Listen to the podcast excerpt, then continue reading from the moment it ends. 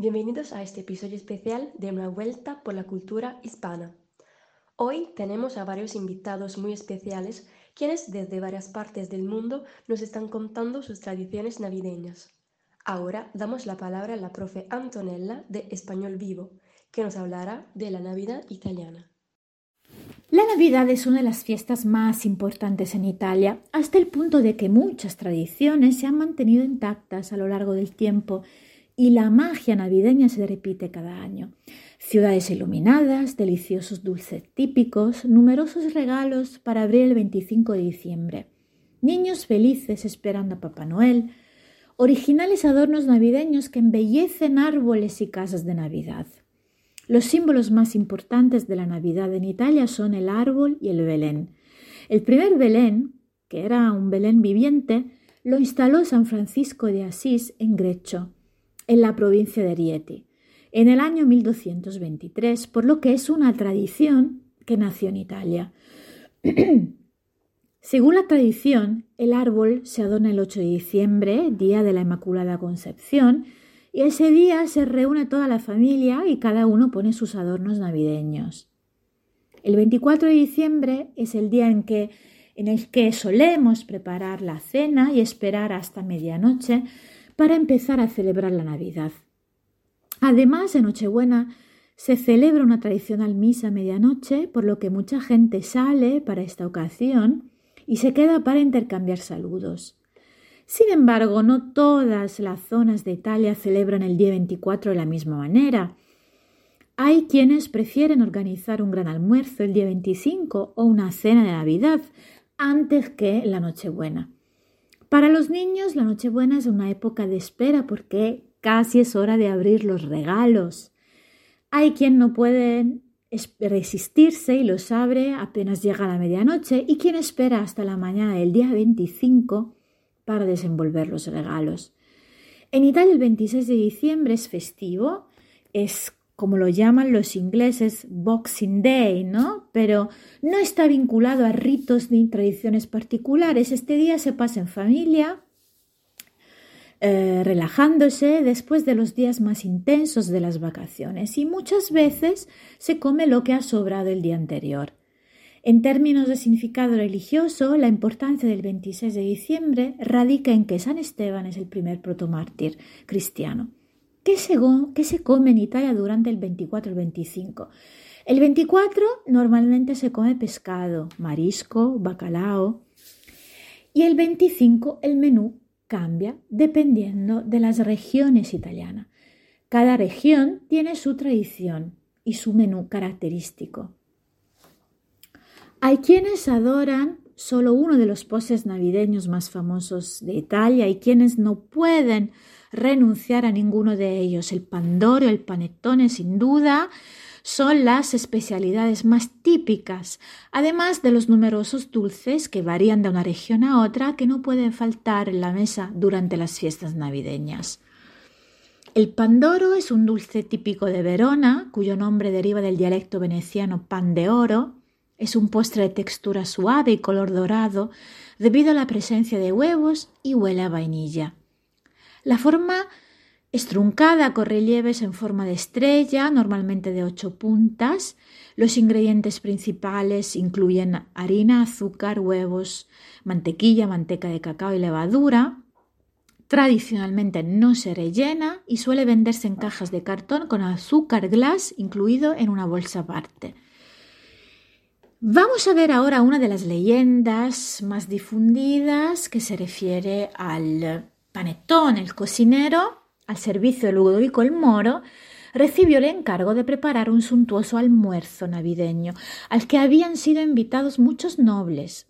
Pero el postre, olvidado accidentalmente en el horno, se quemó. Tony, otro cocinero al servicio, propuso una solución. Preparó un postre con lo que quedaba en la despensa un poco de harina, mantequilla, huevos, unas pieles de cidra y unas pasas y lo llevó a la mesa. Todos quedaron entusiasmados con las bondades del postre y al duque, que quería saber el nombre de aquel manjar, el cocinero le dijo Es el pan de ton, de tone, ¿no? Desde entonces se llama pantón, o sea, panetone. El panetone tiene una base cilíndrica que termina en forma de cúpula. Se prepara con una masa a base de agua, harina, mantequilla, huevos, a la que se le añaden frutas confitadas, pieles de naranja, cidra y pasas. Estos dulces forman parte de la tradición navideña en Italia y son tan importantes como el resto de símbolos de esta celebración que siempre esperamos con alegría y que nos gustaría que durara todo el año. Nosotros los italianos somos un pueblo con una larga tradición de rituales supersticiosos y con varias supersticiones ligadas a la comida a la mesa. Según las tradiciones de Año Nuevo en Italia, el cotequino y las lentejas nunca deben faltar en la mesa en Nochevieja. Y sobre todo mejor si se comen con las manos. No solo eso, también debe haber uvas para comer al filo de la medianoche, frutos secos, granadas, frutos rojos y también velas rojas que adornan la mesa. Para protegerse de la mala suerte, el ají rojo debe estar siempre presente. Finalmente, una recomendación inevitable es usar ropa interior estrictamente roja. También tirar las cosas viejas, o al menos algunas de ellas, aunque sea simbólicamente, es otra tradición del Año Nuevo. En Italia, una superstición que simboliza el abandono del pasado. En la antigüedad este ritual se practicaba arrojando cosas viejas por la ventana. Esta es una costumbre que se escucha y se practica especialmente en el sur, pero hoy en día no tanto como en el pasado. Los fuegos artificiales también tienen el mismo significado, pero muchas veces están prohibidos en muchas ciudades italianas.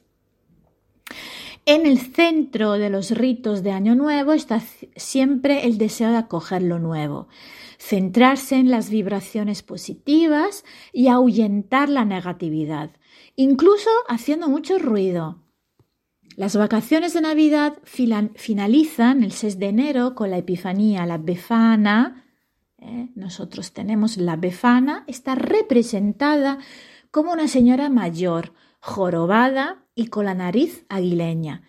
Viaja en una escoba, va vestida con harapos y está sucia de cenizas, porque cuando puede entra en las casas por la chimenea. La noche del 5 al 6 de enero deja regalos y dulces a los niños que se han portado bien, mientras que a los que se han portado mal deja trozos de carbón en realidad es azúcar negro que parece carbón. La befana es una costumbre principalmente italiana y coincide con la llegada de los Reyes Magos a la cueva de Belén para traer obsequios de oro, mirra e incienso. En esta temporada es frecuente escuchar también a los zampoñari que tocan la gaita. Se trata de hombres vestidos de pastores que tocan zampoñe, que son parecidas a las gaitas, y que bajan tradicionalmente de la montaña cantando villancicos navideños. La tradición se remonta al siglo XIX y está especialmente extendida en el sur de Italia. Esto es cómo celebramos la Navidad en Italia. Espero que te haya gustado.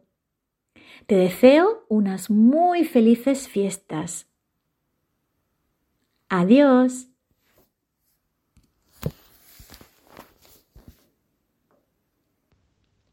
También la profe Claudia de Españolo con Claudia nos hablará de la Navidad en Italia, añadiendo algunos datos interesantes. Hola a todos y bienvenidos a Podcast Acción Español 2.0, el podcast donde es posible aprender español de forma fácil y divertida. Soy Claudia de Españolo con Claudia. En el episodio de hoy vamos a hacer un recorrido por las tradiciones navideñas en Italia y vamos a descubrir cómo se celebran estas fechas en el país. En la cultura italiana está muy arraigada la celebración del nacimiento de Jesucristo. Se trata de un país con una fuerte tradición católica y el Belén, la Misa del Gallo y festividades como el Día de la Inmaculada Concepción cobran una importancia singular. Las luces y los adornos navideños decoran las casas y las calles italianas y la mezcla de las celebraciones religiosas con costumbres paganas ha dado espacio a una verdadera pasión por la Navidad. Si en el resto del año las reuniones familiares abundan, en diciembre son aún más importantes. La comida es abundante en las cenas de Navidad y Nochevieja. Asimismo, el día de San Esteban, el 26 de diciembre, se celebra con un almuerzo. También la decoración del árbol y el pesebre se realiza en familia. El ambiente es único y festivo durante las tradiciones navideñas en Italia. Cada región tiene sus particularidades, sobre todo cuando de la comida se trata. Pero a donde quiera que vayas, te contagiarás de la emoción por la llegada de estas fiestas. El ambiente navideño comienza a aparecer en las calles de Italia desde finales de noviembre. Pero es el 8 de diciembre, día de la Inmaculada Concepción, cuando se adornan el árbol y el Belén. Es en ese momento en el que se da inicio a la temporada navideña de forma oficial en el país. A partir de ese día viene una serie de celebraciones que terminan con la Epifanía el 6 de enero. Algunas costumbres, como la befana, se extienden por todo el país. Otras, en cambio, son más locales. Desde finales de noviembre también se comienzan a hacer los primeros mercadillos navideños al aire libre. En estos lugares los artesanos aprovechan para vender sus productos y también abundan la comida y dulces de la temporada. Montar los belenes que representan el nacimiento del niño Jesús. Es una costumbre que se ha extendido a todo el mundo, pero no todos conocen su origen italiano.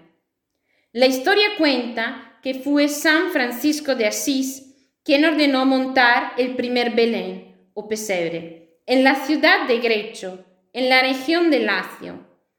Esto ocurrió en el año 1223 y se hizo con personajes reales, incluyendo el burro y el buey. Mientras esto ocurrió en el siglo XIII, más tarde, en el siglo XV, comenzaron a crearse las figuras de barro para representar el nacimiento de Cristo. Poco a poco esta industria fue creciendo, igual que la variedad y la complejidad de las imágenes. En el corazón de Nápoles, la Navidad se celebra todo el año. Muchos artistas se unieron y el trabajo comenzó a ser más elaborado. Así, la ciudad se convirtió en la cuna de los belenes. En la calle San Gregorio Armeno, las tiendas de belenes artesanales te dan la bienvenida los 365 días del año, pero en Navidad todo se vuelve aún más mágico. Allí se pueden encontrar las figuras tradicionales napolitanas a la venta. Y hay familias que se han dedicado a su fabricación por más de un siglo. De esta manera, colocar el pesebre se convirtió en una costumbre en todo el país. Además, se hacen exposiciones donde se muestran figuras hechas con distintos tipos de materiales y las iglesias se esmeran al colocar la representación del Belén. A la cena navideña italiana se le llama cenone y, como es de esperarse, se realiza en familia y con alimentos abundantes. Los platos varían según cada región, pero en general la costumbre es comer pescado fresco que aparece en varias presentaciones. La pasta es otro elemento de la cocina italiana que no falta en la gran cena. Para esta ocasión suele prepararse con mariscos o salsa de tomate y atún. Los días siguientes la familia también se reúne para continuar las celebraciones en torno a la mesa. En la comida del día de Navidad se vuelve a comer pasta y hay regiones en las que se incluye carne asada. Los niños italianos también esperan con ansias los regalos de Navidad, pero hay tres personajes distintos que los visitan durante estas celebraciones. Santa Lucía es la primera en llegar la noche del 12 de diciembre. Viene montada en su burro y con, con un ayudante dejando regalos a los niños, que, a su vez, le dejan café, harina y pan. Esta tradición se mantiene sobre todo en el norte de Italia. El 24 de diciembre llega el Babbo Natale, la versión de Santa Claus de la Navidad en Italia. La Befana es una anciana que llega en su escoba dejando dulces a los niños que se portaron bien y carbón a los que no. Con su paso, el 6 de enero, terminan las celebraciones de Navidad. ¿Te suena el panettone? Aunque su consumo llega lentamente a España, este dulce es un ineludible en la Navidad italiana. Se trata de un pan dulce con un interior muy esponjoso, relleno de diferentes elementos como chocolate, pasas o frutos secos. Hay muchas variaciones. Muchos han incorporado a su menú navideño el panettone italiano, pero poco se sabe de este dulce procedente de Milán, que surgió por casualidad en el siglo XV para enmendar el error de un cocinero. Se sabe que en Milán ya para 1470 era una tradición colocar tres panes cilíndricos sobre la mesa en Navidad. Según cuenta la leyenda, el panettone surgió por accidente en el siglo XV, cuando durante un almuerzo navideño en la mansión de un duque milanés al cocinero se le quemó el postre en el horno, lo que llevó a uno de los sirvientes, llamado Tony, a preparar un pan con los elementos que había en la alacena, huevos, harina, manteca, cítricos y uvas. Aquel invento tuvo tal éxito y se difundió tan rápidamente que los habitantes del Ducado de Milán comenzaron a pedirlo en las panaderías como el pan de Tony, lo que derivó en la abreviación panettone. Si bien esta es la historia más popular acerca de la creación del dulce navideño, esta teoría no tiene ningún rigor histórico. El término panettone aparece por primera vez en el diccionario de vocabulario milanés italiano, escrito por Francesco Cherubini en 1814. La receta original de panettone contiene harina, agua, fruta y fermentación natural, con su forma cilíndrica característica. Una de las claves de su popularidad y expansión fue la simpleza de sus ingredientes, que hizo que este pan fuera accesible para las clases más pobres. Con el tiempo, se han comenzado a agregarle huevo, manteca, azúcar, frutos secos y cereales. Y en aquellos lugares donde hubo una fuerte inmigración italiana, el panettone tuvo un gran impacto. En algunos casos, la receta adquirió también ingredientes autóctonos.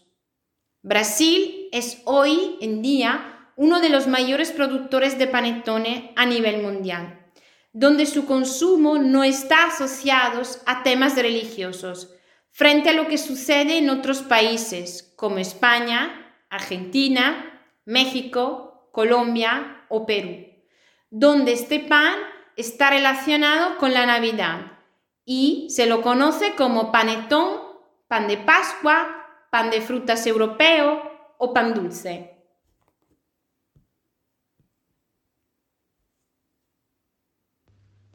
Seguimos con la Navidad en Europa, dando la palabra a la profe Susana de Spanish Nomads Tribe, que nos hablará de la Navidad española.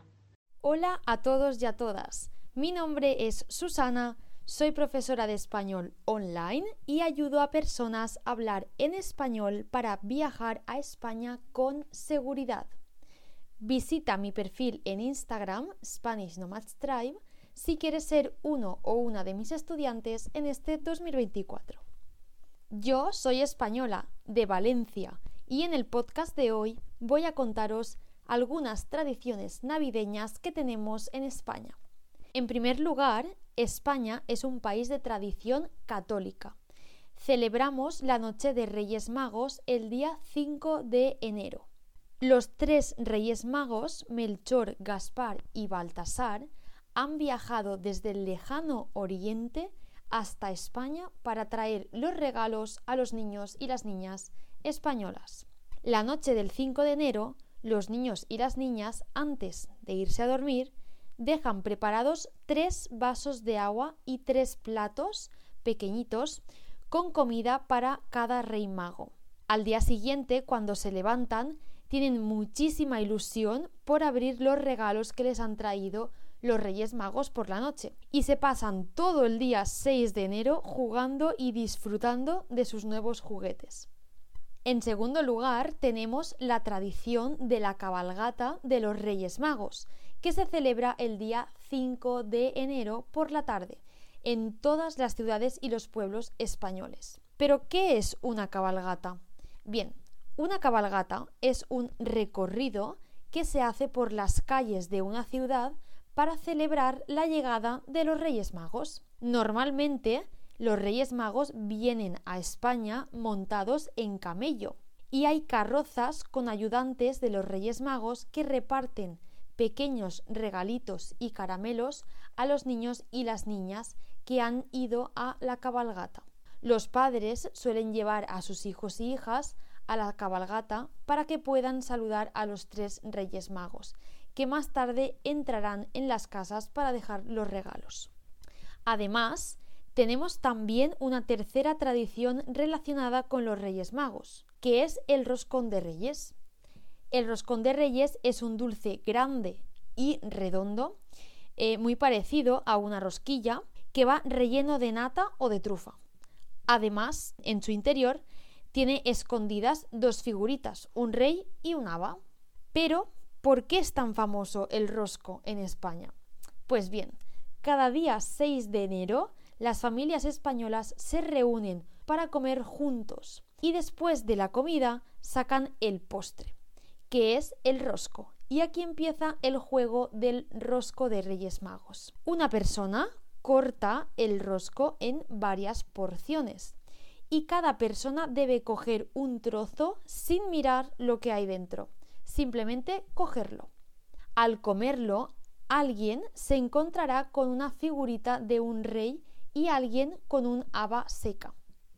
El que se encuentre el haba es el encargado de pagar el rosco el año siguiente y el que se encuentre el rey se le pone una corona de celebración, como si fuese un rey. Una curiosidad relacionada con esta tradición es la expresión española ser el tonto de lava, o también conocida de forma coloquial, ser un tonto lava. Otra tradición que tenemos en España muy relacionada con la Navidad son los famosos belenes. Los belenes son representaciones del nacimiento de Jesús y cada belén tiene su pesebre donde se encuentra el niño Jesús con sus padres María y José. Además, todos los pueblos y las ciudades tienen un Belén gigante y hay incluso concursos para ver quién hace el mejor Belén. Otra tradición en España son los dulces navideños. A los españoles nos encanta decorar las calles y las casas con luces y decoración navideña, pero sobre todo lo que nos encanta es comprar dulces de Navidad. Nos encanta comer. Además tenemos un montón de dulces de Navidad. Tenemos los turrones, los mazapanes, roscones, los pestiños, polvorones, peladillas, mantecados. Hay un montón de dulces en estas fechas. Solemos comerlos el día 24 por la noche después de cenar. También el día 25 de diciembre, que es el día de Navidad, después de la comida familiar. O también el día del roscón de Reyes. En España también es muy común hacer comidas de empresa en Navidad. Normalmente los trabajadores y trabajadoras de una empresa se reúnen para comer o cenar juntos un sábado de diciembre.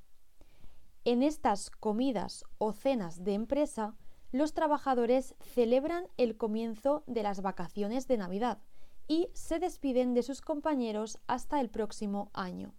Además, es muy típico que después de comer se vayan todos juntos de celebración a una discoteca o a algún pub a tomar unas copas. De estas comidas siempre salen anécdotas muy graciosas que se recuerdan durante todo el año.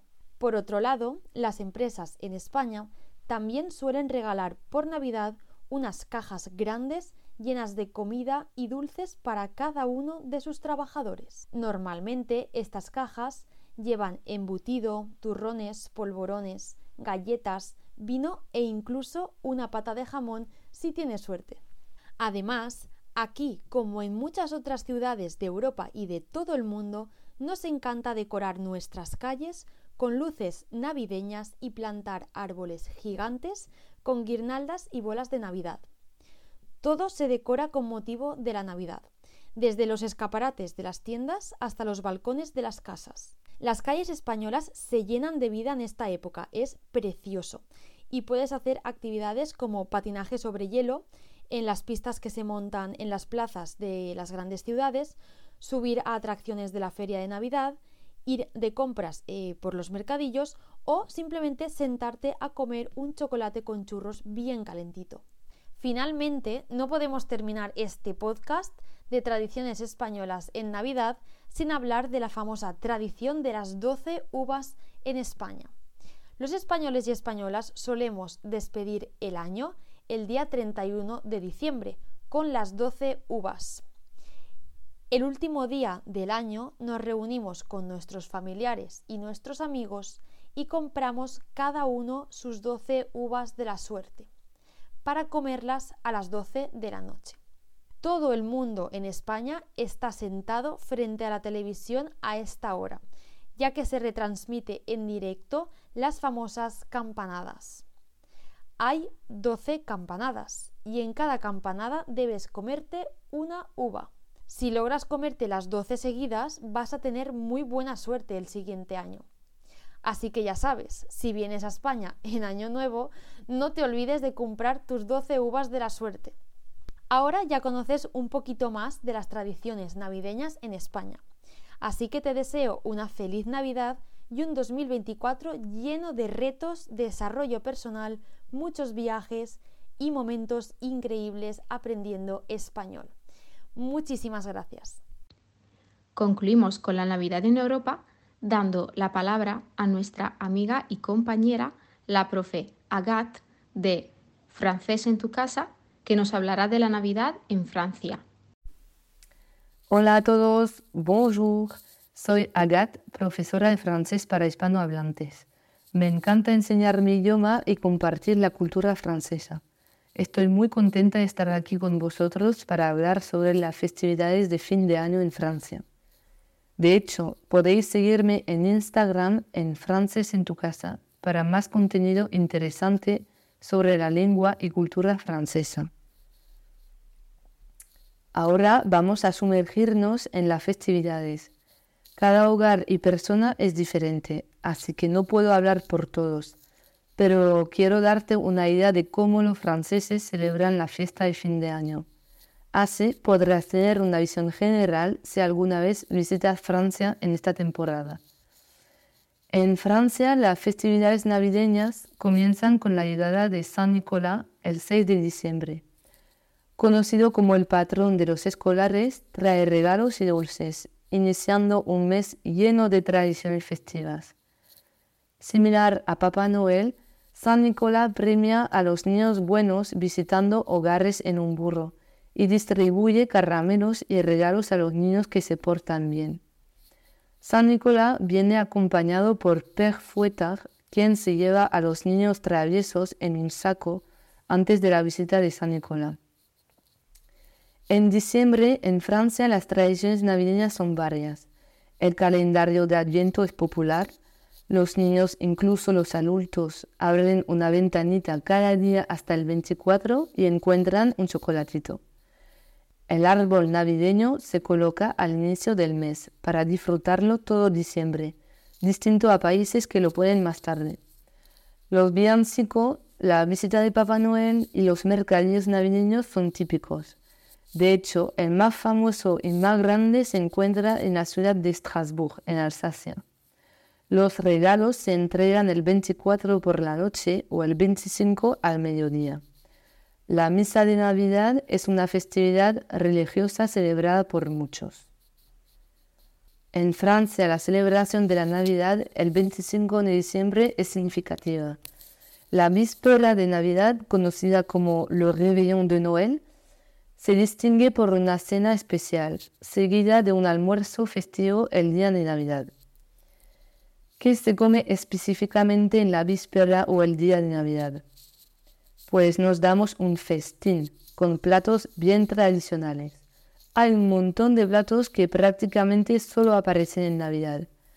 Por ejemplo, caracoles, muslos de rana, ostras. También están otras delicias como el foie gras, mariscos o el famoso pavo relleno. Y para el postre no puede faltar el tronco de Navidad. En el sur de Francia, sobre todo en Provenza, se comen 13 postres. Representan la última cena de Cristo con sus doce apóstoles. Trece postres parece muchísimo, pero no te preocupes, suelen ser postres muy pequeñitos.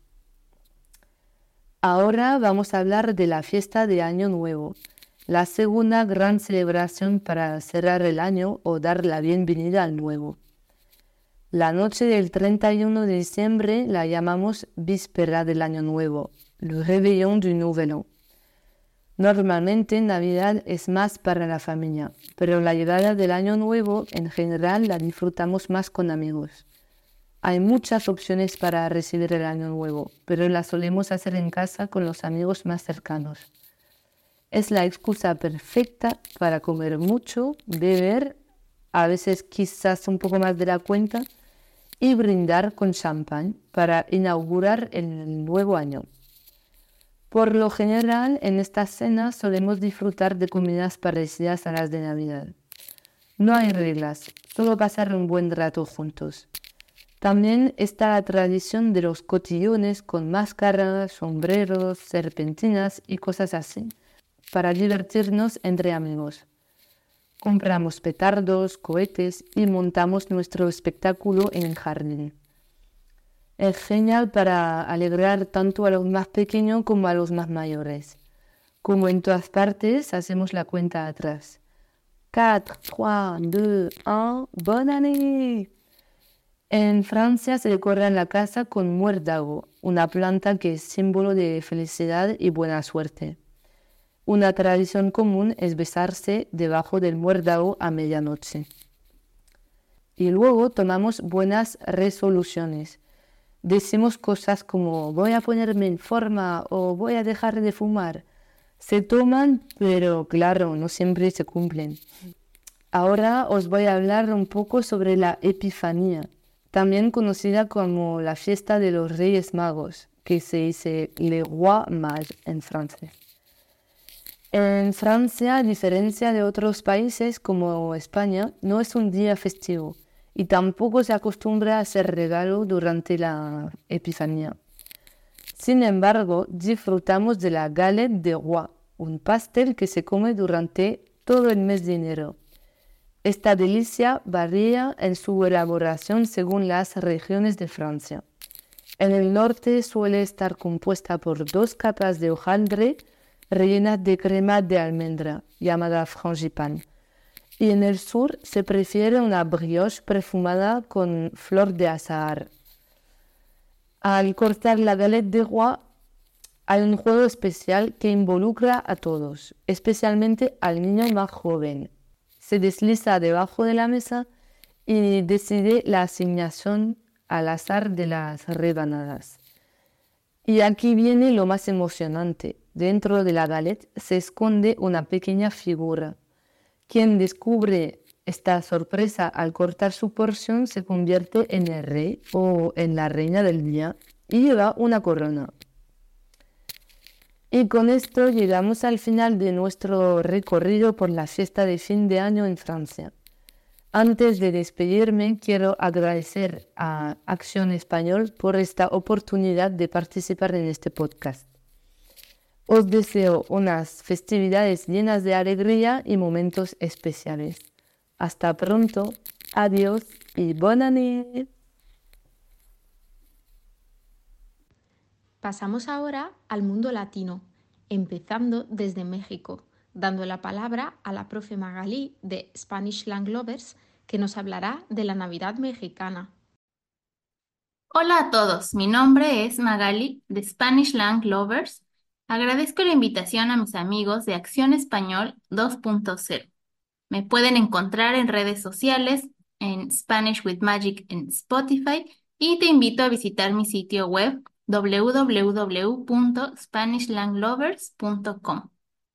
Si mencionas que escuchaste este episodio o el episodio 8 de la temporada 3 de este podcast, donde hablé sobre el sistema político mexicano, podrás participar en una de nuestras reuniones del grupo de conversación semanal sin costo. Y bueno, vamos a empezar.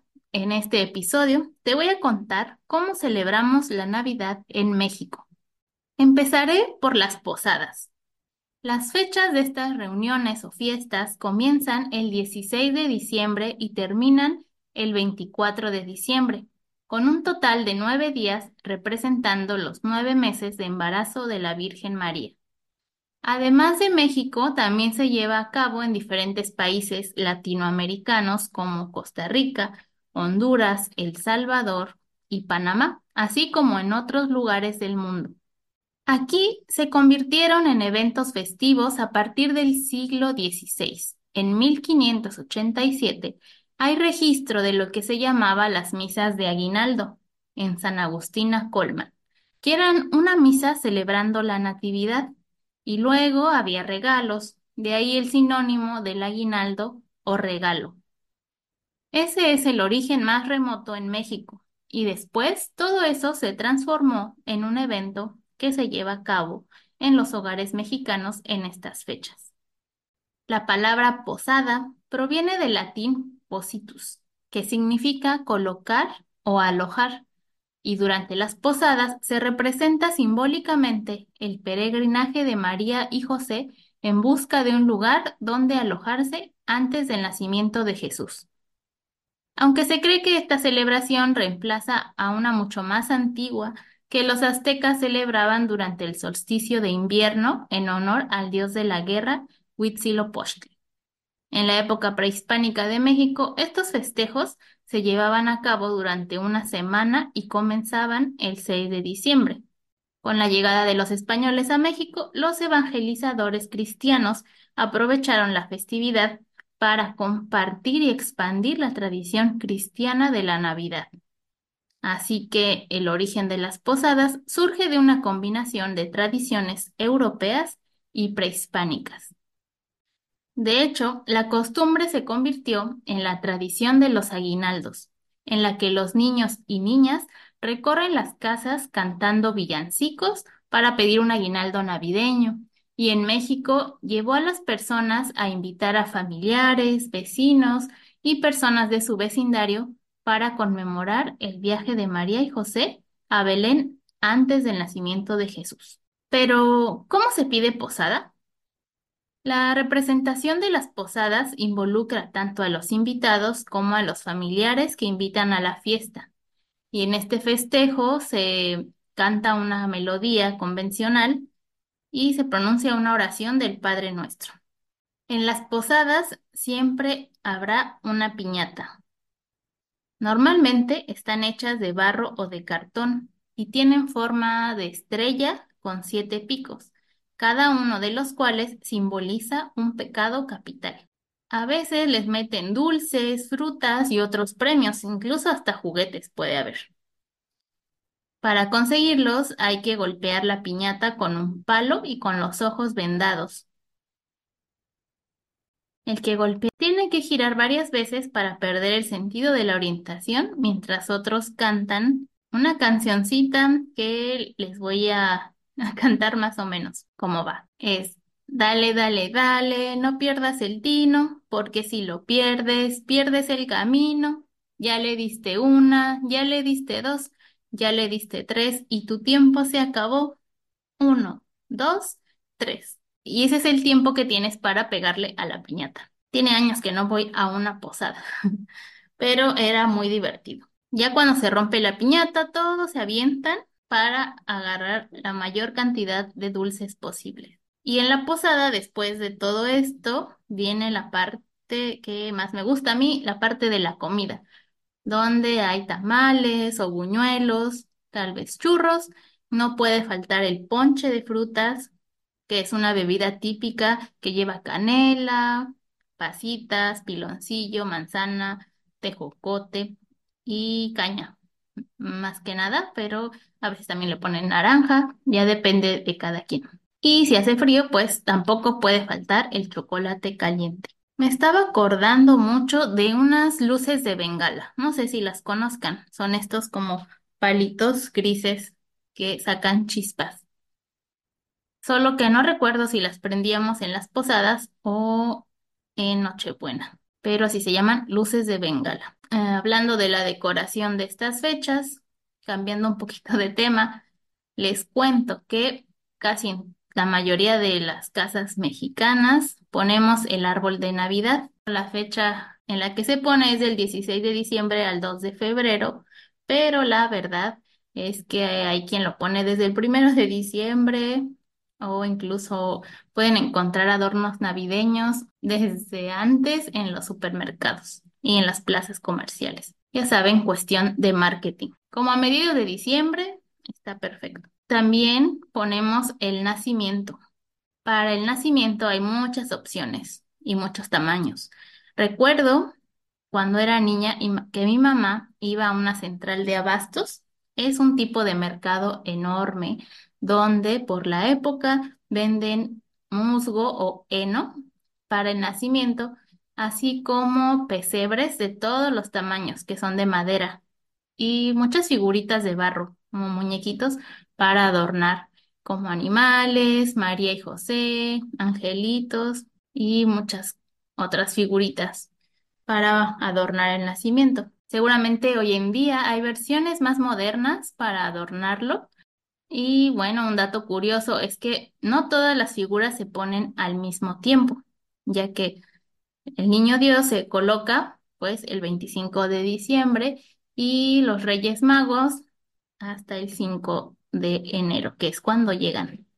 La noche del 24, muchas familias acuden a la misa de gallo, que se celebra a medianoche, y después abren sus regalos, que se colocan junto al nacimiento de parte de Santa Claus y algunas veces los niños suelen abrir sus regalos el 25 por la mañana. Aquí depende mucho de la familia porque hay en pueblitos sobre todo, pero incluso tengo familia que a ellos no les trae Santa Claus, les traía el niño Dios, el niño Jesús. Entonces, mm, depende pues las tradiciones familiares. Entre más al norte de la República Mexicana vayas, está más arraigado solo Santa Claus porque pues viene de Estados Unidos. Ahora voy a entrar en detalle con la cena de Nochebuena. Ya saben que aquí en México es muy importante la comida. El 24 de diciembre o desde un día antes se preparan los platillos para la cena. Normalmente se comen romeritos, que son tortitas de polvo de camarón capeados, quiere decir revueltos con huevo batido, y se sumergen en una preparación muy deliciosa que me encanta, que se llama mole. Se mezcla también con romeritos, que es de donde toma su nombre. Los romeritos son hojitas de una planta y cada familia tiene su receta secreta de la abuela, que luego no quieren compartir con nadie más. Puede haber también bacalao a la vizcaína. El bacalao se prepara con aceitunas, almendras, jitomate, cebolla y especias. Y un tipo de chile que se llama chile güero porque es amarillo. No sé si saben, pero aquí en México a las personas rubias les decimos güeros y güeras. También pueden encontrar pavo, pero depende de la familia. Y es común que haya lomo mechado o pierna rellena con algún adobo, que es una salsa especial. Se rellenan con ciruela y almendras. El relleno varía, la verdad no estoy muy enterada porque yo no lo preparo, yo solo me lo como. Bueno, también siempre hay pasta, ya sea espagueti o la pasta preferida de la familia. Eh, también hacen ensalada, ya sea salada o dulce. Hay quien hace ensalada rusa, que es una mezcla de papas con mayonesa y otras verduras. O la que es mi favorita, la ensalada dulce, que puede llevar manzanas, nueces, pasitas, tal vez piña o zanahoria, y hay quien le pone cerezas. No se preparan todos los platillos, solo algunos. Por ejemplo, en la familia de mi papá, como mi bisabuela era de Estados Unidos, teníamos otra tradición. Mi abuela y mi tía preparan una cena más parecida a la que comen en Día de Gracias, con relleno de pavo hecho de pan, acompañado con mermelada y también comíamos macarrones con queso. Hay otras familias, como una amiga que tengo, que ellos comen pozole en Navidad, que es un platillo típico mexicano. Es cuestión de gustos, pero siempre van a encontrar como cena navideña las primeras opciones, incluso en restaurantes o en comidas donde preparan todos estos alimentos para que nada más los compres y no los prepares. En Nochebuena nos reunimos a cenar en familia. Algunas familias hacen intercambio de regalos. Y al otro día, para los niños, igual que en otros países, despiertan con los regalos de Santa Claus o el Niño Dios, según sea el caso, debajo del árbol. En mi caso, cuando era niña, le dejaba una carta a Santa y le dejábamos leche y galletas o algún postre que yo preparaba junto con mi hermana. Y al otro día, pues ya no había nada, así que nos emocionaba pensar que Santa Claus se lo había comido. Las pastorelas. Es otra costumbre muy popular en estas fechas. Son representaciones teatrales donde se escenifica toda la procesión o todo lo que pasaron José y María para llegar a pedir posada y en toda su peregrinación para llegar a Belén hasta el nacimiento del niño Jesús. Se hacen sobre todo en escuelas o en teatros o en eventos navideños. Y por último, el día 6 de enero celebramos el Día de los Reyes Magos, que aunque a veces en la mayoría de las casas mexicanas celebramos 24 y 25 con Santa Claus, también en muchas otras nos traen regalos los Reyes Magos. Y despertamos emocionados el 6 de enero para abrir los regalos. Recuerdo que era algo diferente porque Santa Claus nos traía juguetes y los reyes en su mayoría creo que traen ropa o dulces. No es como el mismo estilo de regalos que Santa Claus. Para pedir regalos a los reyes, días antes mandábamos una carta con los regalos que queríamos y la amarrábamos a un globo con helio, lo soltábamos para que volara al cielo y pensábamos que les iban a llegar nuestros deseos a los reyes magos. Pero ahora, para cuidar el medio ambiente, es mejor no hacerlo. Ya no usamos globos, aunque aún se venden, y podrás ver globeros, personas que venden este tipo de globos, días antes en las calles. De hecho, son globos especiales porque tienen un grabado en tinta negra de los Reyes Magos. Lo que se hace ahora es poner la carta en los zapatos debajo del arbolito. Tal vez ahora ya hay un sistema más moderno de envío, pero hasta donde yo me quedé era poner la carta en los zapatos. La tarde del Día de Reyes comemos una rosca de reyes que es algo diferente a la que comen en España y en otros países. Aquí es un pan, obviamente en forma de rosca. Está hecha con harina, huevo, tiene sabor naranja y mantequilla. Y en la parte de arriba, como un adorno, lleva ate con azúcar. Les voy a dar un dato curioso. Antes se usaba acitrón, que es un cactus cristalizado que sabe dulce, pero como ahora está en peligro de extinción, está prohibido. Entonces ahora usan ate. También tiene frutas confitadas o cristalizadas, como higo, cerezas y otras. Actualmente hay muchas variedades de rosca, incluso de otros sabores, tal vez de chocolate, y las rellenan de nata, de crema pastelera o de lo que se les ocurra. Se le meten unos muñequitos de cerámica o de plástico en forma de niño Dios, pero em, en realidad no son muñequitos. Se supone que es el niño Dios, pero así les decimos. Y al que le toque, cuando cortamos la rosca, eh, se supone que es de buena suerte, pero casi a nadie le gusta que le salga el muñequito, porque si te toca, tienes que pagar los tamales para todos el día 2 de febrero, que es el día de la Candelaria.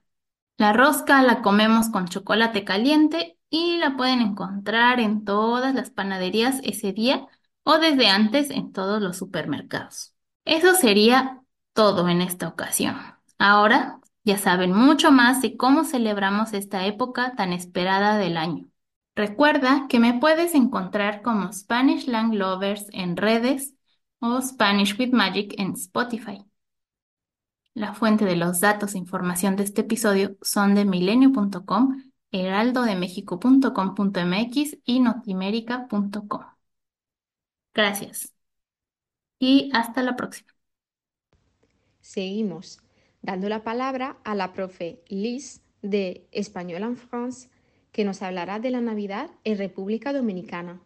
Hola a todos y todas, mi nombre es Liz, soy profesora de español en Francia. Enseño el español a francoparlantes a través de mis cuentas de Instagram Español en France y TikTok Español France. Soy dominicana y vivo en Francia hace más de seis años. En este país he tenido la ocasión de enseñar el español a personas de diferentes edades. No dejes de seguirme en mi cuenta de Instagram Español en France si además de aprender el español también te interesa aprender sobre la cultura dominicana y latinoamericana.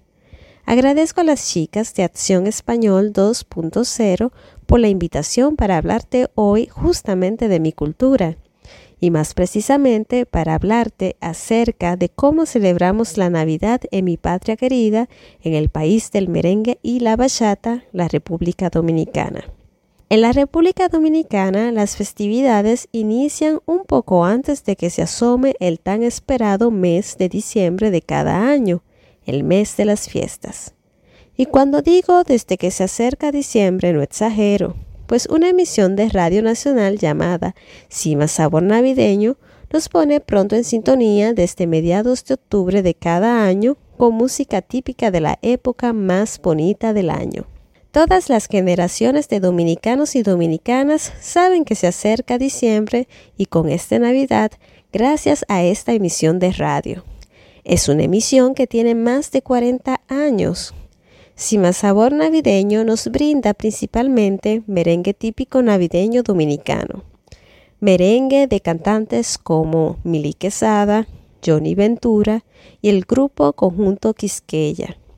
Temas como Alegre Vengo, El Pavo y el Burro y Navidad que Vuelve, que hablan de estas fiestas, forman parte de la música que ofrece esta emisión pero también otros temas que hablan de diferentes realidades nacionales como la vida del dominicano en el exterior o en el extranjero y que forman parte de nuestro patrimonio musical navideño. Esta emisión tiene lugar desde el 15 de octubre de cada año hasta enero del año siguiente. El 15 de octubre, me dirás. Sí, así de temprano comenzamos la fiesta en República Dominicana. Pero no te preocupes, no es sino hasta finales de noviembre que las familias comienzan a decorar sus casas con los colores navideños. El arbolito de Navidad es, sin lugar a dudas, el protagonista central en las salas de los hogares dominicanos junto con las luces de los bombillitos. Estos adornan también balcones, galerías y jardines. El país se ilumina en un sinfín de colores. Algunas familias acompañan este con un pesebre o nacimiento al pie del árbol de Navidad. Esto forma parte de la tradición religiosa dominicana que recuerda el nacimiento de Jesús. La decoración navideña dice también presente en las calles, en centros comerciales y lugares de ocio. Con ella, las actividades de todo tipo comienzan e invitan a los dominicanos y dominicanas de todas las edades a pasar un lindo momento con amigos y familiares. Además, las vacaciones de las escuelas, liceos y, en algunos casos, universidades comienzan a mediados de diciembre. El tiempo es propicio para celebrar. En las calles podemos encontrar aguinaldos y conjuntos de música típica como el perico ripiao. Definitivamente, diciembre es el mes de las fiestas. La Navidad se invita también en nuestros lugares de trabajo, donde en algunos casos decoramos junto a nuestros compañeros y compañeras un arbolito de Navidad. También cantamos villancicos y tomamos jengibre y chocolate caliente.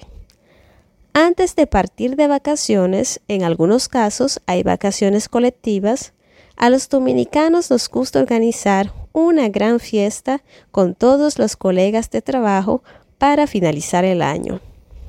En esta llevamos a cabo actividades, concursos, comemos, bailamos y gozamos.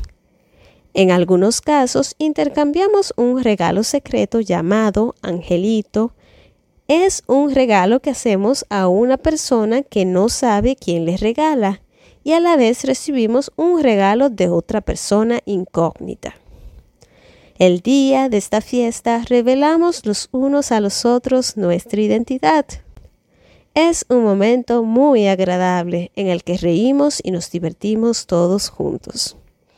Nos despedimos hasta enero del año siguiente, luego de haber pasado un tiempo cálido y amistoso entre colegas de trabajo. El mes de diciembre es la excusa perfecta para organizar también cenas y lo que llamamos juntes con nuestros diferentes círculos de amigos. Un junte no es sino una reunión entre personas para comer, para ir a tomar, para ir a bailar los juntes de Navidad implican sobre todo una comida entre amigos. En el mes de diciembre organizamos mil y un juntes con cada grupo de amigos, con los que tuvimos en la escuela, en el liceo y en la universidad, los amigos del vecindario o edificio en el que vivimos, los compañeros del deporte o actividad que practicamos, del club al que pertenecemos, Todas las excusas son válidas para compartir junto a nuestros amigos. El mes de diciembre es también el mes predilecto que escogen los dominicanos y dominicanas en el extranjero para regresar al país, para pasar sus vacaciones de Navidad con sus familiares en República Dominicana, para festejar junto a los suyos.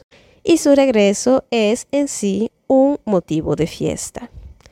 Luego de un muy cargado mes de diciembre, al fin llega la noche más esperada del año, el 24 de diciembre, también conocida como Nochebuena. Esta noche se reúnen principalmente las familias alrededor de una mesa repleta de los platos navideños típicos dominicanos.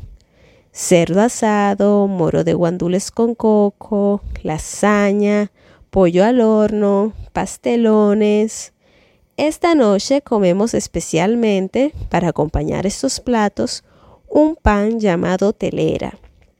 Es un pan que comemos solo en este mes y particularmente para Nochebuena.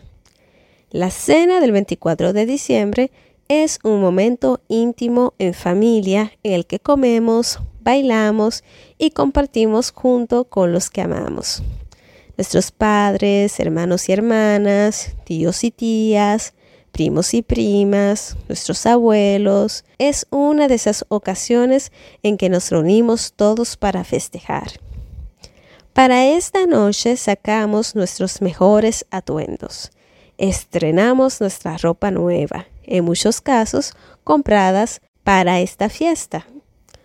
Con la llegada de los smartphones y las redes sociales, la noche del 24 de diciembre puede convertirse en todo un set de fotos. Tomamos fotos de la comida, de la familia, de nosotros mismos, por supuesto, un selfie, todo para inmortalizar el momento. La noche da pronto paso a la madrugada y un nuevo día se levanta. El país se despierta poco a poco luego de mucho comer y mucho disfrutar. Es Navidad. Nuestra compañera Josmarie de Progre Español nos hablará de la Navidad venezolana. Hola a todos, soy Josmarie de Progre Español y hoy les voy a hablar de cómo son las navidades en Venezuela, mi país de origen. En primer lugar, hay que saber que las navidades en Venezuela no comienzan en el mes de diciembre. No, las navidades en Venezuela comienzan en noviembre, porque antes de comenzar la época festiva tenemos un periodo de preparación. Tradicionalmente, las personas en Venezuela preparan sus casas para recibir la época decembrina. ¿Qué significa esto? Bueno, es muy simple. Las personas limpian las casas, las pintan, las ponen muy bonitas como nuevas para recibir la Navidad. Es muy tradicional que el último fin de semana del mes de noviembre las familias se reúnan para decorar la casa, para sacar toda la decoración de Navidad e instalarla y así recibir diciembre con la casa lista. Después, cuando comenzamos el mes de diciembre, tradicionalmente en el sector público y en el sector privado se pagan unos bonos de Navidad. No pasa en todas las profesiones, pero sí en los funcionarios, por ejemplo. Es a partir de este pago de los bonos de Navidad que las personas compran los regalos o terminan de comprar los regalos que quieren dar a sus seres queridos. También, después de este periodo, en Venezuela, muchas familias se reúnen para hacer la comida típica de Navidad. En Venezuela solemos comer un plato que se llama ayaca. La ayaca es una especie de calzone o mm, empanada hecha de harina de maíz y rellena en el interior tiene carne, que puede ser carne de res o de ternera, carne de cerdo o pollo y en algunas regiones incluso pescado. También se utilizan ingredientes típicos de la época como las aceitunas o las alcaparras y las pasas. Se reúnen las familias para crear este plato tradicional de esta época que no es un plato que solamente comemos en los días especiales, sino que es un plato que podemos comer durante todo el mes de diciembre. Para crear este plato se toma mucho tiempo dependiendo de la cantidad de hallacas que se quieran. Y el día de Navidad, esta hallaca se acompaña de otros ingredientes que les comentaré un poco después. Hacia el 21 de diciembre, eh, las familias, algunas personas tienen tradiciones del Día del Espíritu de Navidad. Algunas personas pueden escribir una carta con lo que no les gustó este año y eh, deciden quemarla por el Día del Espíritu de Navidad o limpian las casas de manera un poco más profunda o un poco más especial con algunos ingredientes especiales o hacen algún otro tipo de tradición para recibir la época de las fiestas verdaderas. En Venezuela tradicionalmente las familias se reúnen el 24 de diciembre para celebrar la Nochebuena. Aquí depende mucho de cada familia, ya que tenemos muchas familias de origen extranjero, como puede ser mm, Portugal, España, Francia, Estados Unidos, Alemania, etc. Pero en general, las familias venezolanas se reúnen el 24 de diciembre no es normal o tan común tener muchos regalos porque las familias son muy grandes. Lo que solemos hacer es un amigo secreto que consiste en días antes, al principio de diciembre, recibir el nombre en un papel de, del miembro de la familia a quien le vamos a dar el regalo. Así, el 24 de diciembre damos un único regalo a un solo miembro de la familia. Esto era la tradición en las familias numerosas. Hoy en día, si es posible, en familias con un poco más de poder adquisitivo, un poco más de dinero, es posible encontrar eh, que todos los miembros dan un regalo a todos los otros miembros de la familia. Eso sí, en Venezuela es muy importante darle regalo, regalos a los abuelos. Esto es fundamental. El 24 de diciembre las familias se reúnen y comen el plato típico de Navidad. Como ya te he mencionado, se comen las ayacas, que es esta especie de empanada eh, cubierta o envuelta en hojas de plátano. También tenemos una ensalada especial que se llama ensalada de gallina, que se hace con papa o patatas, zanahoria, guisantes, mayonesa con una salsa especial a la que se le puede incluir miel, un poco de limón, un poco de mostaza y evidentemente, como su nombre lo indica, gallina o pollo desmechado. En algunas regiones a esta ensalada le podemos añadir incluso un poco de manzana para darle un sabor un poco dulce y crocante. Junto al plato de la hallaca y la ensalada de gallina también tenemos un pan especial que se llama pan de jamón. El pan de jamón también recupera un poco los ingredientes tradicionales que encontramos en la yaca, ya que incluye aceitunas, alcaparras, pasas, evidentemente jamón y tocineta. Algunas personas hacen un poco de variación e incluyen queso, pero tradicionalmente el pan no lo trae. Y por último, en este gran plato de comida, que es el plato principal y básicamente el único, a excepción del postre, también tenemos un cerdo al que se le llama pernil. Este cerdo es un trozo de carne de cerdo en una salsa un poco dulce que es bastante típico para esta época. Las familias comen el plato típico de Navidad todas juntas. Es bastante común o no es raro que una persona haga un pequeño discurso para agradecerles a todos su presencia y hablan y ríen juntos durante la cena. Los regalos en Venezuela no los trae Papá Noel o Santa Claus o Santa Claus o los Reyes Magos. No.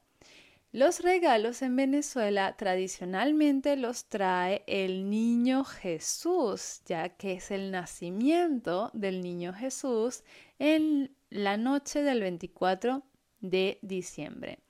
En algunas familias los regalos aparecen debajo del árbol eh, a medianoche y en otras aparecen el 25 por la mañana. Depende un poco de cómo tiene la agenda el niño Jesús ese año. Después de las fiestas de Navidad, también tenemos mm, algunas tradiciones para Año Nuevo, pero eso seguramente se los contaré en otro episodio. Muchas gracias por escucharme. Adiós. La profe Andrea, de Andrea Ostele, nos contará algunos datos interesantes sobre la Navidad colombiana. Hola, mi nombre es Lea y voy a presentar sobre la Navidad en Colombia. La Navidad en Colombia no es simplemente una festividad, sino un momento cultural profundamente arraigado que une a las comunidades a lo largo y ancho del país. Desde tiempos remotos, la celebración navideña ha ocupado un lugar central en la identidad y las tradiciones colombianas, fusionado elementos religiosos, culturales y familiares en, en un festival de alegría y camaradería. En este contexto, la Navidad no solo marca la conmemoración del nacimiento de Jesús para la mayoría de los colombianos, sino también es un periodo que que resalta la solidaridad, la hospitalidad y el espíritu festivo que caracterizan al país. Más allá de su dimensión religiosa, la Navidad se convierte en un, en un momento para reunirse con familiares, compartir la riqueza culinaria del país y celebrar las tradiciones que hacen única a cada región. Em, además, la temporada navideña no se limita a un par de días en diciembre, sino que se extiende a lo largo de, todo el mes, desde el 7 de diciembre, con el Día de las Velitas, hasta la llegada del Año Nuevo. Este periodo está impregnado de actividades culturales, reuniones familiares y festividades que definen la esencia misma de la temporada navideña en Colombia. Por lo tanto, comprender la riqueza y la profundidad de la celebración navideña en Colombia requiere explorar las diversas tradiciones, costumbres y elementos que convergen para crear esta festividad tan significativa en la vida de los colombianos. La celebración de la Navidad en Colombia tiene sus raíces en una combinación de influencias culturales y tradiciones ancestrales que se han entrelazado a lo largo de la historia del país. Antes de la llegada de los colonizadores europeos, muchas culturas indígenas en Colombia ya celebraban festividades en esta época del año. Estas celebraciones estaban vinculadas a rituales relacionados con la cosecha, la naturaleza y la espiritualidad. Algunas comunidades indígenas mantenían prácticas festivas durante el invierno que coincidían con lo que más tarde se convertiría en la Navidad. Con la llegada de los españoles en el siglo 1600, la tradición cristiana católica se fusionó con las costumbres y rituales locales. Los misioneros introdujeron la celebración del nacimiento de Jesús y la creación de pesebres, combinándolos con elementos indígenas para formar las bases de la celebración navideña tal como se conoce en la actualidad. A lo largo de los siglos, las tradiciones navideñas en Colombia se han enriquecido y diversificado. Las festividades se han adaptado a las distintas regiones y comunidades, incorporando elementos propios de cada cultura y creando así una variada gama de celebraciones navideñas en todo el país. Es importante resaltar cómo estas influencias históricas han moldeado la celebración navideña en Colombia, convirtiéndola en una combinación única de elementos religiosos, culturales y tradicionales. Estos antecedentes ayudan a comprender la riqueza y la diversidad de las prácticas que caracterizan la Navidad en Colombia en la actualidad. El 7 de diciembre, los colombianos dan bienvenida a la Navidad con una de las festividades más importantes y coloridas, el Día de las Velitas. Es una fecha, es un momento de gran alegría y unión familiar en todo el país. El Día de las Velitas tiene sus raíces en la celebración de la Inmaculada Concepción de la Virgen María, una fecha de gran relevancia para la tradición católica. Sin embargo, en Colombia esta festividad ha evolucionado para convertirse en una ocasión para iluminar las calles, hogares y plazas públicas con miles de velas, faroles y adornos. Desde temprano, las calles se llenan de vida con la colocación de las velas y faroles en ventanas, balcones y aceras. Los parques y plazas se convierten en escenarios deslumbrantes, decorados con luces, guirnaldas y adornos festivos. Esta explosión de color luz y luz crea una atmósfera mágica y festiva. Las familias se reúnen para encender velas y faroles, rezar juntos y compartir momentos especiales. Es común que las personas disfruten de comidas típicas como buñuelos, natilla y otros platillos tradicionales, mientras se sumergen en el espíritu navideño. Más allá de ser una celebración festiva, el Día de las Velitas también representa un momento de reflexión, esperanza y fe para muchos colombianos marcando el inicio de un periodo de amor, unidad y buenos deseos para la temporada navideña que se avecina. La celebración del Día de las Velitas es un testimonio del espíritu festivo y la unión familiar que caracteriza a la Navidad en Colombia. Esta festividad es un momento significativo que simboliza la luz, la esperanza y la alegría que trae consigo la temporada navideña en el país.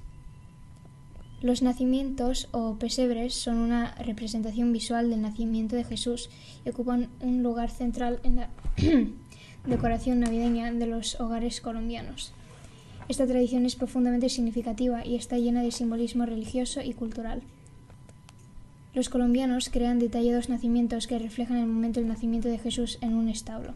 Estas representaciones incluyen figuras de la Sagrada Familia, los tres reyes magos, pastores, animales y otras figuras que forman parte de la historia bíblica. La elaboración de los nacimientos es a menudo una actividad artesanal en, la que las familias trabajan durante semanas e incluso meses antes de Navidad. Las figuras suelen ser hechas a mano, algunas de ellas transmitidas de generación en generación y reflejan la diversidad cultural y regional de Colombia. Cada región de Colombia tiene sus propias variaciones y estilos en la elaboración de los nacimientos. Por ejemplo, en algunas zonas se incorporan elementos naturales como musgo, rocas y ramas para representar los países locales, mientras que en otras se utilizan técnicas artesanales específicas para crear las figuras. Durante la temporada navideña es común que las familias visiten exposiciones de nacimientos o que exhiban sus propias creaciones en eventos comunitarios. Estas muestras son una oportunidad para apreciar la creatividad y el detalle artístico de los pesebres colombianos. La tradición de los nacimientos y pesebres en Colombia representa la fe, la devoción y la creatividad artística de la población. Estas representaciones son mucho más que una simple decoración, son expresiones vivas de la historia bíblica, que unen a las familias y reflejan la identidad cultural del país. La temporada navideña en Colombia está marcada por la celebración de las novenas y los aguinaldos, que son manifestaciones de unión familiar, tradición religiosa y generosidad compartida. Las novenas son una serie de nueve días de oraciones y cánticos que conmemoran el nacimiento de Jesús. Estas reuniones se llevan a cabo en los hogares colombianos y a menudo se inician el 16 de diciembre. Cada noche familiares y amigos se reúnen para rezar, cantar villancicos, compartir lecturas bíblicas y disfrutar de comidas típicas como buñuelos, natilla, hojuelas y otros platos tradicionales. Durante las novenas se lleva a cabo un intercambio de aguinaldos, pequeños regalos que simbolizan la generosidad y la amistad. Esta costumbre fomenta la camadería y la unión entre los participantes, especialmente entre los más jóvenes, quienes esperan con entusiasmo recibir y dar estos presentes.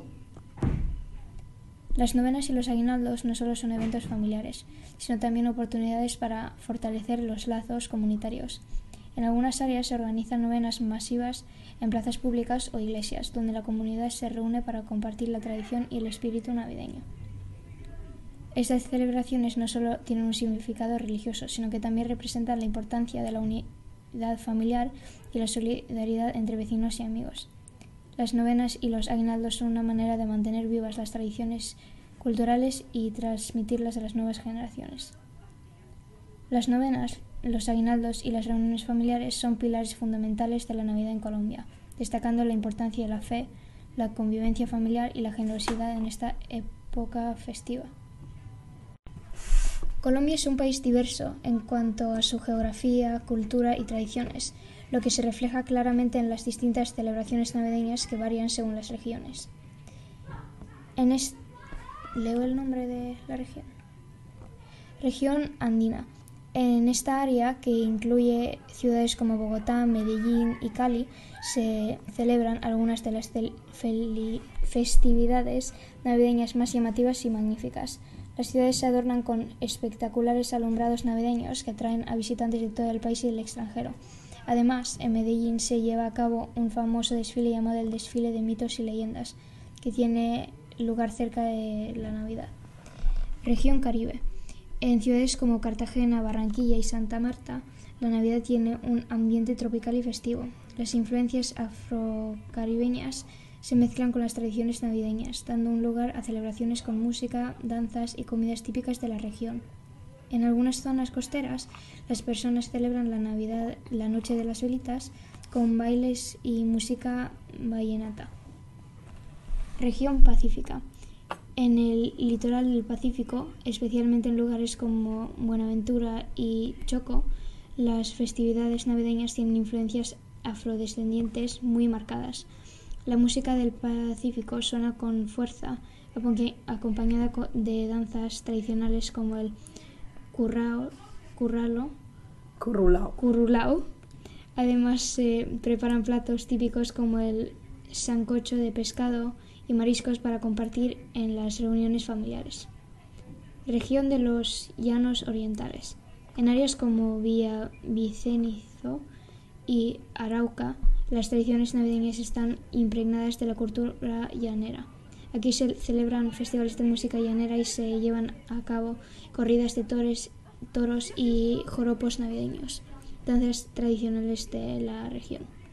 Estas variadas celebraciones y tradiciones regionales muestran la diversidad cultural de Colombia y cómo cada área geográfica imprime su sello distintivo en la forma de que se celebra la Navidad, enriqueciendo la experiencia navideña con sus propias costumbres y prácticas únicas.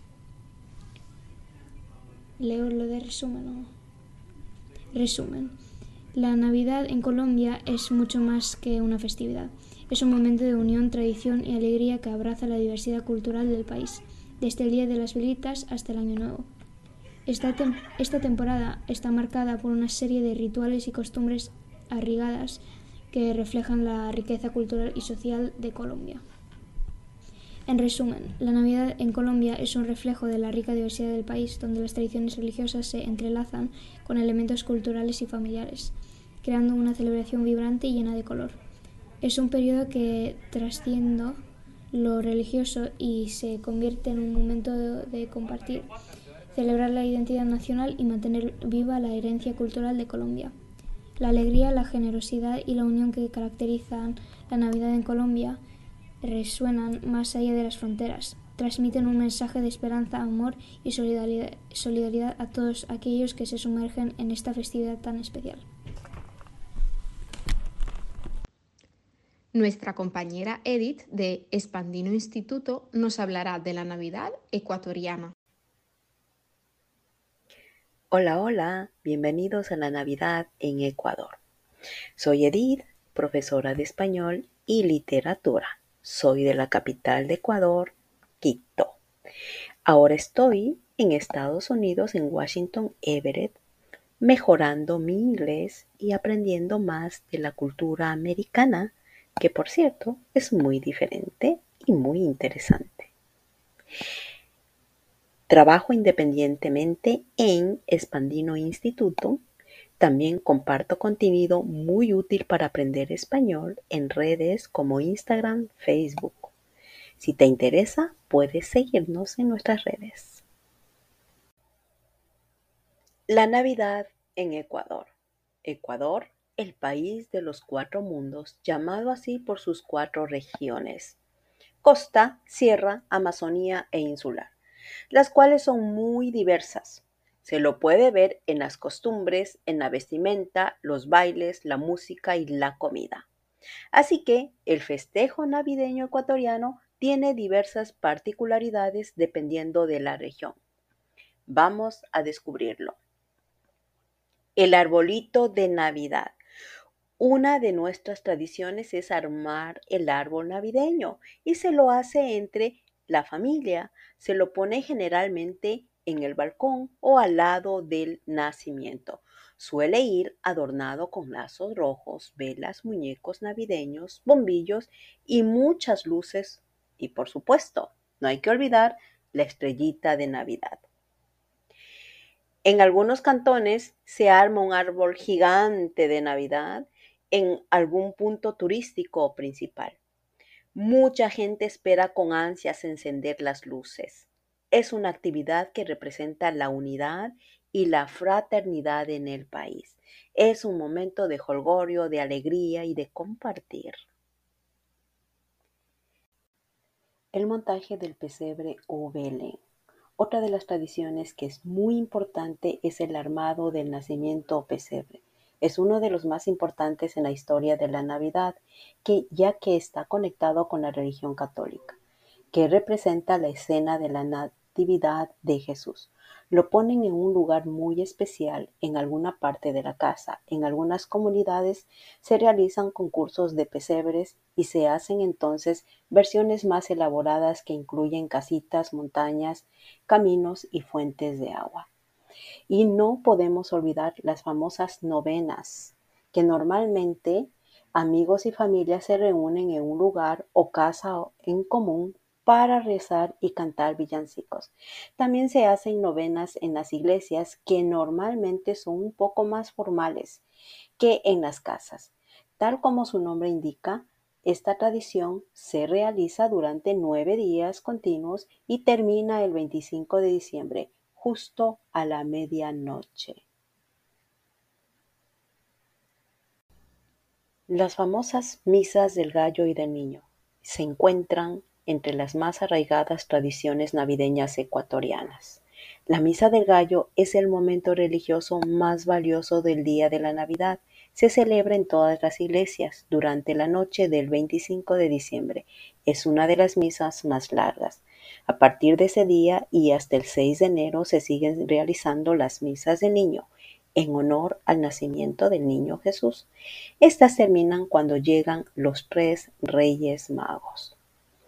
Y no podrían faltar los regalos, especialmente para los niños, que esperan los regalos de parte de sus padres o familiares, ya que Papá Noel o San Nicolás simplemente es un símbolo.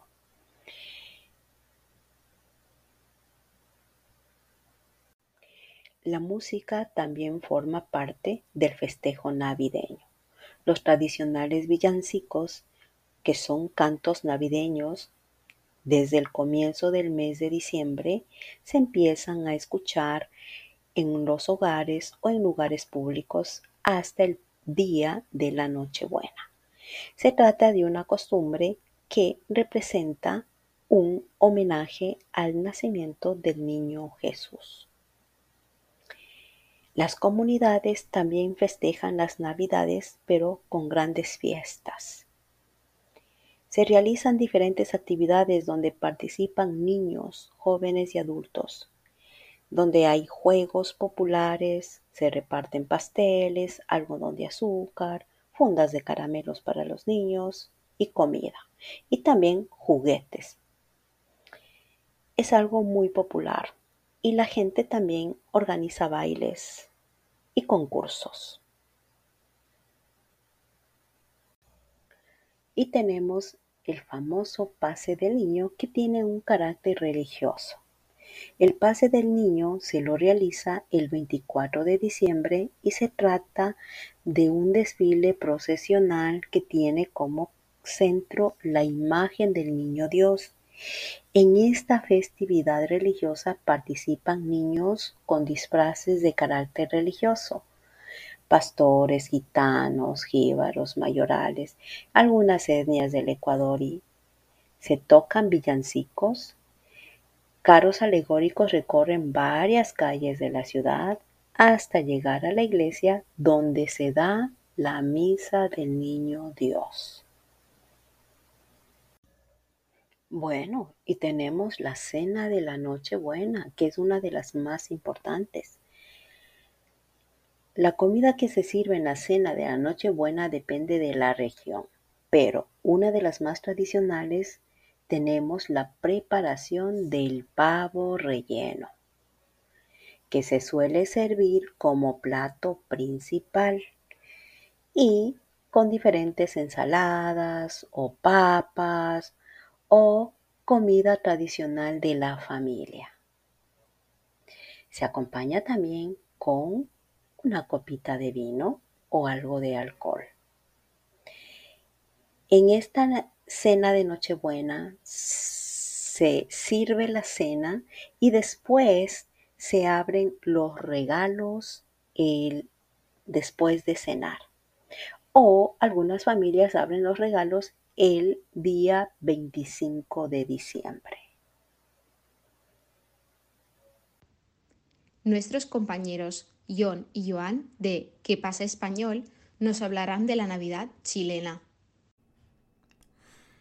Muy buenas a todos, ¿qué pasa? Mi nombre es John yo soy de Madrid y quizás me conocéis porque pertenezco al proyecto de ¿Qué pasa? junto a, mi amigo Joan. Ya sabéis que nos podéis encontrar en todas nuestras redes sociales y como siempre pues es un placer y un honor eh, participar otra vez y colaborar con, con nuestras compis de Acción Español. Claro que sí. Y hoy me han invitado a este podcast para que os hable un poquito sobre pues la Navidad, las eh, culturas eh, hispanoamericanas en Navidad, como se celebra en algunas de ellas, y me sugirieron que, aunque yo no soy una persona chilena, pues sí que tengo muchos amigos de Chile y ellos me han contado un poquitito o he podido eh, recoger un poco de información sobre cómo se celebra la Navidad en Chile. Y es que hoy vamos a explorar estas festividades navideñas de Chile. Así que preparaos para sumergiros en la magia y en las tradiciones de esta temporada tan especial. Así que, como siempre, pues es un placer aquí estar compartiendo con vosotros este episodio dedicado a la Navidad de Chile. La Navidad en Chile es una época llena de color, de alegría, de tradiciones únicas, que hacen que esta celebración sea realmente especial en este precioso país latinoamericano, sudamericano, que si no habéis visitado está completamente recomendable. Un fantástico país, con fantásticas personas y una naturaleza impresionante. Así que, como profesor de español, me emociona eh, guiaros en un viaje a través de las maravillas de la Navidad chilena, para que conozcamos un poquito más las tradiciones y la cultura de este país. Este país nos ofrece una un rico amalgama de tradiciones y festividades que, convierten esta temporada en algo verdaderamente especial, como por ejemplo la Nochebuena. Y es que en Chile la celebración de la Navidad comienza en la noche del 24 de diciembre, obviamente, como muchos eh, de todos vosotros y vosotras también comenzáis las festividades navideñas el día 24 de diciembre. En este caso, las familias se reúnen para la cena, que generalmente pues incluye platos tradicionales como el cordero, el pavo, las ensaladas y el pan de Pascua.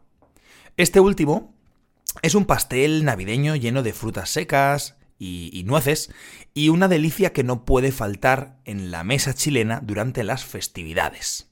No sé si me está escuchando algún chileno, pero probablemente esta persona, si no tiene, pues ha probado ya alguna vez el, el fantástico pan de Pascua. Y es que la Nochebuena en Chile no solo se trata de la cena, también es un festín de sabores y aromas que deleitan los sentidos. O sea, al final la gastronomía de Chile es una de las mejores gastronomías también eh, de toda Latinoamérica. Y Además de los platos mencionados, no podemos olvidar los tamales, que es una deliciosa masa rellena de carne y envuelta en, hojas de maíz que se pueden encontrar hechos de muy diferentes maneras en muchos países de Latinoamérica. Eh, la diversidad culinaria refleja pues la riqueza cultural de, Chile, del país en este caso. Después ellos también eh, celebran o se celebra comúnmente en Chile la famosa Misa del Gallo. Y es que después de la cena muchas personas asisten a la Misa del Gallo, que es una tradición arraigada que marca la medianoche y el inicio oficial de la Navidad, es decir, las 12 de la noche del 24 de diciembre. Las iglesias se iluminan con velas y la gente canta villancicos para celebrar el nacimiento de Jesús, que es lo que se celebra en la Navidad cristiana. La Misa del Gallo no es solo un evento religioso, es una experiencia cultural. Las iglesias están llenas de la mezcla armoniosa de rezos y villancicos, y la espiritualidad se combina con la música para crear un ambiente mágico que envuelve a las comunidades en un sentido de unidad y de reflexión. También existen en Chile las luminarias. En algunas regiones de Chile las luminarias son una parte esencial de la decoración navideña. Son pequeñas luces o faroles eh, que adornan las calles, creando un ambiente cálido y acogedor que ilumina la noche y agrega un toque mágico a la celebración. Las luminarias, estas pequeñas luces que adornan las calles, tienen un significado especial. Además de su función decorativa, simbolizan la esperanza y la luz que la Navidad trae consigo. Es un recordatorio visual de que, incluso en la oscuridad, la luz prevalecerá. También hay otras tradiciones, como por ejemplo otra tradición única en Chile, es la Pascua de los Negros, que tiene lugar el 25 de diciembre, es decir, el día de Navidad. Esta festividad se celebra en localidades como La Tirana, por ejemplo, donde se llevan a cabo coloridos desfiles y bailes fusionando las tradiciones religiosas con las culturas indígenas. La Pascua de los Negros nos sumerge en la diversidad cultural de Chile. Este evento destaca la fusión única de las tradiciones religiosas con las culturas indígenas, ofreciendo un espectáculo vibrante y colorido. Los desfiles y bailes revelan la riqueza de la herencia cultural chilena. Pero bueno, pasamos de las fiestas de Navidad a la celebración del Año Nuevo en Chile. La víspera del Año Nuevo, conocida como Nochevieja, el día de antes, la noche de antes del Año Nuevo, se celebra con grandes fiestas y fuegos artificiales. Muchas personas se reúnen con amigos y familiares para despedir el año que se va y dar la bienvenida al próximo con esperanza y alegría. La Nochevieja es más que una celebración, es un espectáculo de luces y alegría y sonidos, y los fuegos artificiales iluminan los cielos, ¿no? Pintando una escena mágica y festiva. La gente se reúne para compartir risas y buenos deseos, creando recuerdos que perdurarán mucho más allá de la medianoche. Al igual que en muchas culturas, en Chile existen ritos y supersticiones relacionados con el cambio de año. Por ejemplo, comer lentejas se considera un símbolo de prosperidad. Y algunos creen que saltar siete olas en la playa a medianoche atraerá buena suerte para el próximo año. Los ritos y supersticiones en la víspera de Año Nuevo revelan las creencias que están arraigadas en la cultura chilena. Comer lentejas no solo es un placer culinario, sino un símbolo de prosperidad. Saltar siete olas en la playa se convierte en un acto lleno de significado, donde las olas representan las siete oportunidades para renovarse y recibir el año nuevo con energía positiva. Es un poquito como la tradición de las uvas en España. Si no conocéis la tradición de las uvas en España, os recomiendo que busquéis información porque es muy interesante. Así que, en resumen, la Navidad en Chile es una mezcla vibrante de tradiciones culturales, religiosas, familiares, desde las cenas festivas hasta las coloridas celebraciones en la calle, esta temporada, esta estación del año realmente une a las personas en un espíritu de amor y generosidad. Es un viaje a través de la historia, la espiritualidad y la diversidad cultural, desde los deliciosos platos en la mesa hasta las tradiciones arraigadas en la comunidad. La Navidad de Chile es verdaderamente única y especial. Espero que hayáis disfrutado de este vistazo por las celebraciones navideñas en Chile. Os deseo a todos una feliz Navidad y un próximo año nuevo desde ¿Qué pasa? Yo soy John y nos vemos muy pronto. Gracias a nuestras compis de Acción Español por invitarnos. Nos vemos. Hasta pronto. Concluimos dando la palabra a la profe Luisina de Aprender Español, quien desde Argentina nos está hablando de la Navidad Argentina. Hola, ¿cómo están? Soy la profe Luisina Milone del perfil aprenderespañol.org y hoy voy a contarles cómo celebramos la Navidad en Argentina. En primer lugar, me parece muy importante aclararles que las características que voy a mencionar tienen que ver con el lugar donde yo vivo, con la región en la que yo vivo, que es la provincia de Buenos Aires, más específicamente la ciudad de La Plata.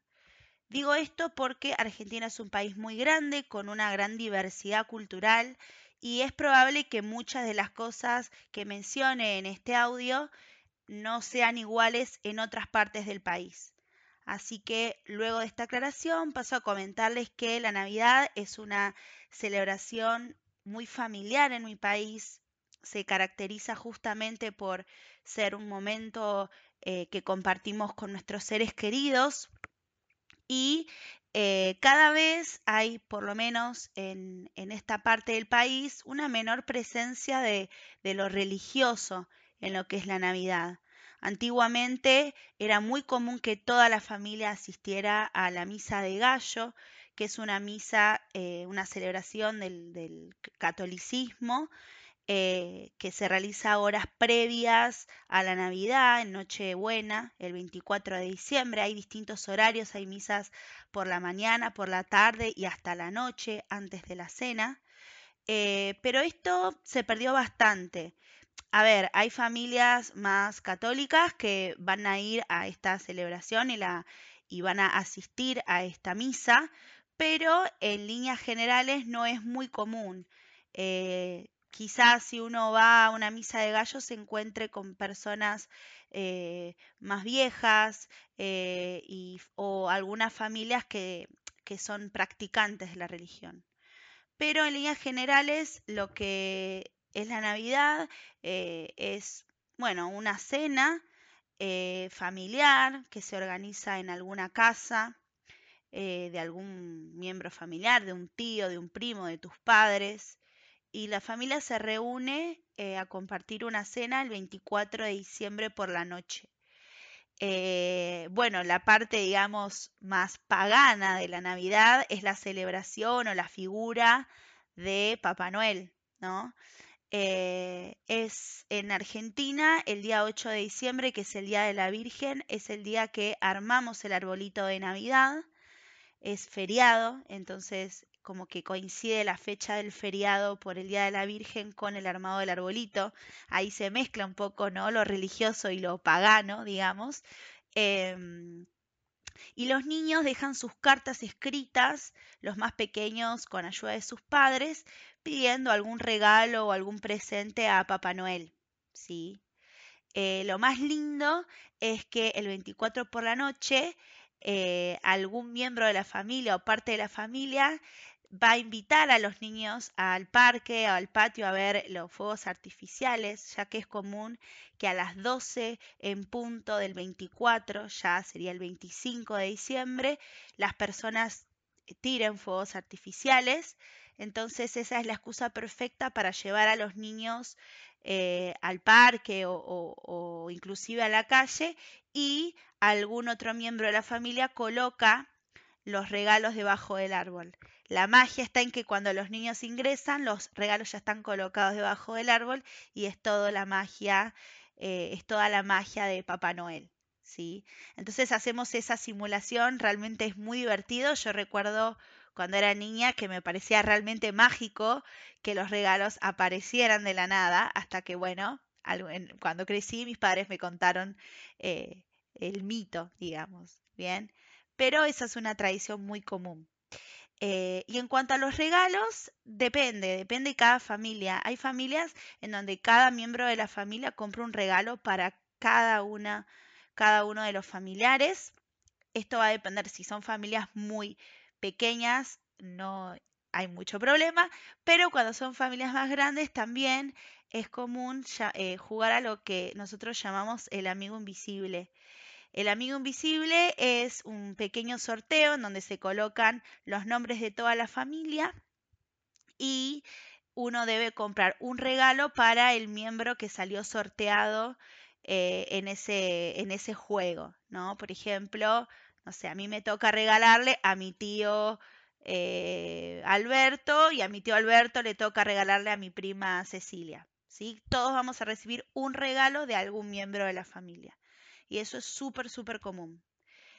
Otra cosa que abunda en la Navidad es la comida. ¿sí? Nosotros eh, en Navidad hay como distintas opciones para comer, para cenar.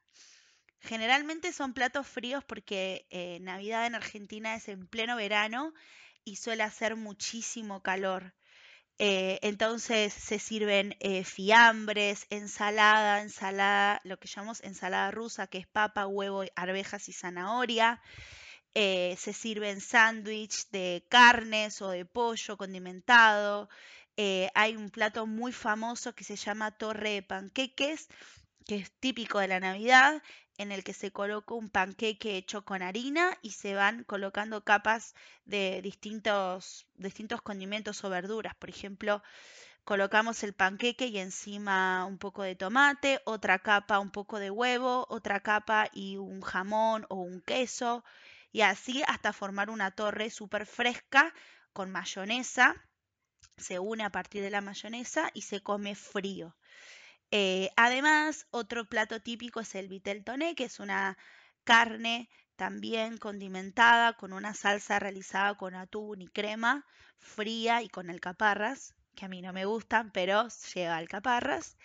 Eh, otro plato navideño son los arrollados de verduras y, pollo o arrollado de matambre, lo que llamamos matambre, que es una carne rellena y atada. Em, y otra cosa que también comemos es lechón frío. El lechón frío viene a ser el cerdo o el puerco asado eh, y se come generalmente al plato o en sándwich y de forma fría, digamos. Todo esto por el calor. Y además eh, de postre solemos comer ensaladas de fruta, helados también. Eh, y típicamente turrones, pan dulce, que en otros países se llama panetone, eh, garrapiñadas también, eh, a veces chocolates también, o sea, eso llama la atención, siempre nos llama la atención porque es algo muy europeo, son platos muy calóricos y, y, digamos que no tienen mucho que ver con la temperatura que hace en Navidad en Argentina, eh, pero son tradiciones europeas que han quedado y se mezclan un poco con, lo más local. Eh, y esto, el, 24 hacemos la cena, brindamos a las 12. Muchas veces las personas más jóvenes salen con sus amigos a algún bar o a celebrar. Pero en otros casos simplemente te quedas en tu casa, en tu familia, conversando o bailando incluso, eh, celebrando la Navidad eh, hasta la madrugada. Y el 25 lo más común es volverse a juntar con la familia y comer las sobras del 24 a la noche. Eh, siempre tratamos de encontrarnos en algún lugar donde haya o aire acondicionado o alguna pileta o piscina, como se dice en otros países, para poder refrescarnos porque hace muchísimo calor. Me refiero a 35, 32, 34 grados.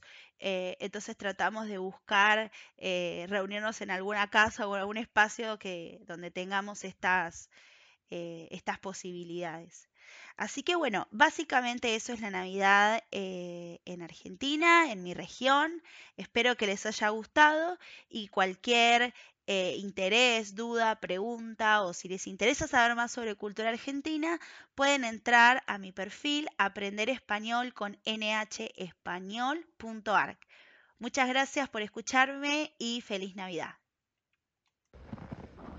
No olvidéis seguir a los profes Antonella de españolvivo.it, Claudia de Español con Claudia, Susana de Spanish Nomads Tribe, Agati de francés en tu casa, Magali de SpanishLang.lovers, Liz de español en France, Josmarie de Progre Español, Andrea de Andrea Ostele, Edith de Espandino Instituto, Johnny Joan de ¿Qué pasa? Español y Luisina de aprender español punto en su cuenta de Instagram. Llegamos al final del episodio especial de Una Vuelta por la Cultura Hispana. Si te gusta nuestro podcast, suscríbete. Estamos en Spotify, Google Podcast, Apple Podcast y en las mejores plataformas para escuchar podcast. En nuestra cuenta de Instagram, Acción Español, puedes encontrar todos los contenidos que necesitas para aprender español. Te esperamos. Gracias por escucharnos. Nos vemos en enero con una cuarta temporada de Una Vuelta por la Cultura Hispana.